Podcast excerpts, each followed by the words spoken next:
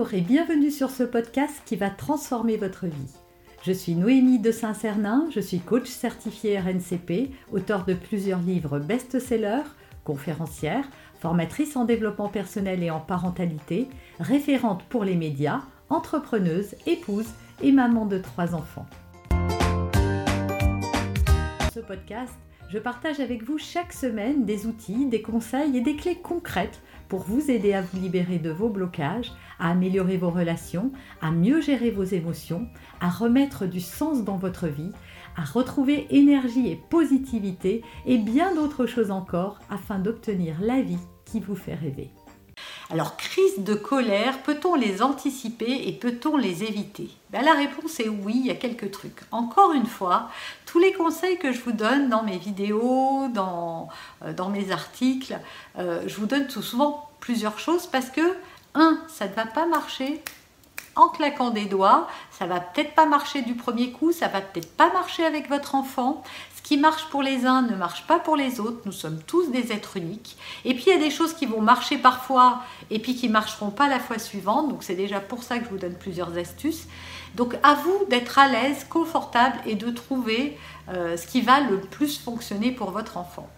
Alors déjà, euh, la meilleure chose à faire pour éviter les crises, c'est de les anticiper. Voilà, il y a des moments où vous savez que euh, bah, ça va être une crise. Votre enfant, par exemple, ça fait déjà trois jours qu'il refuse de mettre ses chaussures. Donc, ce que vous pouvez faire déjà euh, avant euh, de partir à, l'école, avant que la crise arrive, c'est de lui proposer le choix en lui disant Tu veux mettre tes chaussures ou ton manteau en premier? Et donc, vous allez diversion dans son esprit. Il a oublié les chaussures qu'il voulait pas mettre. Tes chaussures ou ton manteau, il va dire bah, par exemple mes chaussures. Et puis ça va marcher, tant mieux, il a mis ses chaussures. Ensuite, il mettra son manteau et euh, tout le monde sera content. Si ça marche pas, ce que vous pouvez faire aussi, euh, toujours par anticipation, c'est de dire à son enfant Ah ben on met pas les chaussures ce matin?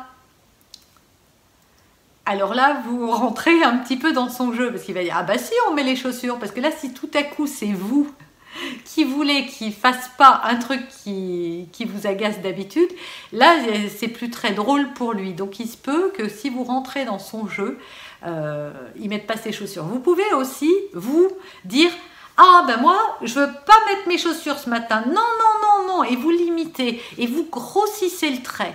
Voilà, plus vous allez jouer avec votre enfant et plus ça va le faire rire et plus vous allez euh, vous allez arriver à rentrer dans son univers et donc à faire diversion. En le mettant en plus en situation euh, d'essayer de vous faire entendre raison. Et donc votre enfant va se rendre compte de la difficulté que vous-même vous avez quand lui refuse. Et ça va euh, profondément l'aider. Ça c'est quelque chose que vous pouvez faire en jeu à un moment où c'est pas le moment où on doit mettre les chaussures pour partir à l'école. Moi j'ai beaucoup fait ça avec mes enfants quand elles étaient petites euh, et qu'elles s'opposaient très fort à beaucoup de choses. En plus, j'en avais deux en simultané, hein, puisqu'elles n'ont que 11 mois d'écart. Et donc, je peux vous dire qu'il y a des moments où c'était bien dur. J'avais trouvé cette technique. C'est que quand on était bien détendu euh, après l'école, on jeu, on était dans la salle de jeu. Et donc, je jouais à être le bébé. Je jouais à être leur enfant. Les l'enfant adore qu'on joue à être leur enfant.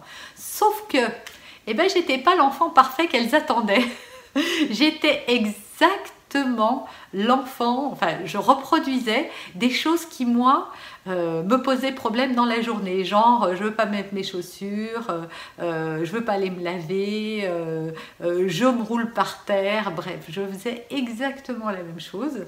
Et donc bah voilà, votre enfant va jouer à la maman ou au papa avec, enfin va jouer le papa ou la maman hein, avec vous, donc vous allez faire le petit bébé. Et donc il suffit quand il va vous dire vouloir vous habiller, bah, vous dites bah non je veux pas et vous allez voir qu'il va être profondément euh, désemparé. Moi, je le voyais dans le visage de mes enfants.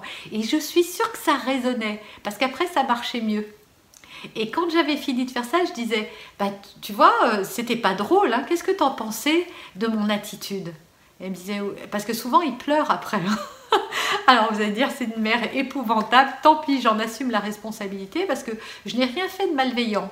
J'ai juste joué le jeu et c'est vrai que souvent ça les mettait en profonde situation d'être tellement euh, désemparés parce que non, bah non, je ne mettrais pas mon manteau. Donc le jeu devenait, euh, devenait contrainte pour cette maman, donc ils en fait, et, mes enfants, ils étaient très gentils et douces avec moi en plus.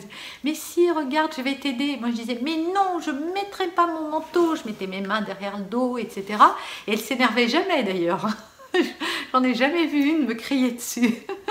Donc elles s'énervaient pas, mais du coup elles étaient tellement désemparées que souvent je voyais l'émotion de tristesse arriver. Alors bien évidemment, là j'arrêtais le jeu tout de suite.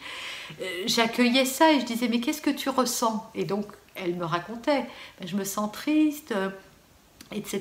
Et je disais, ben, tu vois, quand ça m'arrive à moi, ben, je ressens exactement comme toi. Et donc j'incitais mon enfant à avoir de l'empathie pour moi aussi, quand moi ça m'arrivait. Ça faisait prendre conscience à mon enfant de la difficulté que je pouvais ressentir à, euh, dans mon propre rôle à moi de maman. Je vous assure, ça c'est quelque chose qui marche très bien, vraiment. Venez me mettre, essayez, surtout essayez. Venez me raconter dans les commentaires euh, vos expériences parce que en tout cas, moi ça a vraiment marché et je peux vous dire que quand j'avais une difficulté comme ça, bah, dès le lendemain, euh, mes enfants, elles, n'avaient que de cesse que de vouloir coopérer parce que je pense qu'elles avaient gardé l'idée de oh, mais ça fait mal en fait d'avoir un enfant euh, qui nous écoute pas, qui veut rien faire de ce qu'on veut, etc.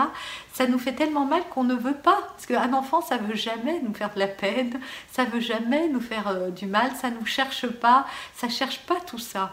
Au contraire, ils, ne voudraient nous donner que de l'amour, ils n'ont de cesse aussi que de nous voir heureux, contrairement à ce qu'on pourrait croire même quand ils s'opposent. C'est juste qu'ils ne savent pas faire autrement, ils ne le font pas pour nous, pour nous nuire ou, ou pour nous contrarier, jamais.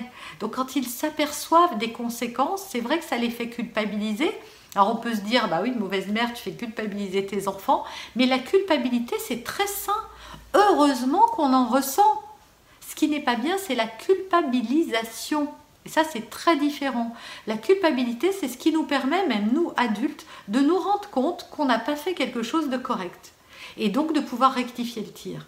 Après, il ne s'agit pas de culpabiliser les enfants. Je n'ai pas dit à mes enfants, ah bah vous voyez, hein, euh, bah, moi aussi, à cause de vous, je suis très triste. Non, c'est juste, tu vois, ce que tu ressens, bah moi aussi, je le ressens parfois quand je te demande de faire telle chose et que tu me résistes quand on doit partir, qu'on va être en retard et que, et que toi, tu n'en as pas envie, etc.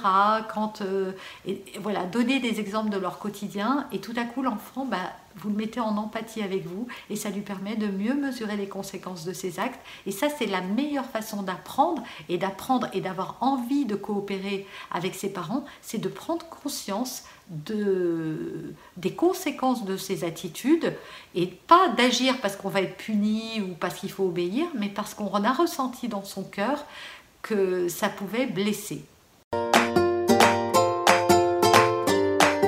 Vous avez aimé cet épisode? Abonnez-vous pour être informé de toutes mes futures publications. Laissez un avis 5 étoiles sur la plateforme que vous utilisez et un commentaire afin de m'aider à diffuser mes graines de conscience et de bienveillance à d'autres personnes. Vous pouvez aussi, si vous en avez envie, partager ce podcast à vos amis. Merci, merci d'avance pour votre soutien. Pour aller plus loin, vous pouvez me retrouver sur ma chaîne YouTube, mon site internet et mes réseaux sociaux. Ils portent mon nom, Noémie de Saint-Cernin. Et si vous souhaitez aller plus loin et vous faire accompagner, venez rejoindre mes programmes de coaching et mes accompagnements. Tout est indiqué sur mon site internet www.noémie-de-saint-cernin.com dans la rubrique Mes coachings et formations. Vous pourrez également télécharger gratuitement les coffrets cadeaux que j'ai spécialement concoctés pour vous. À très bientôt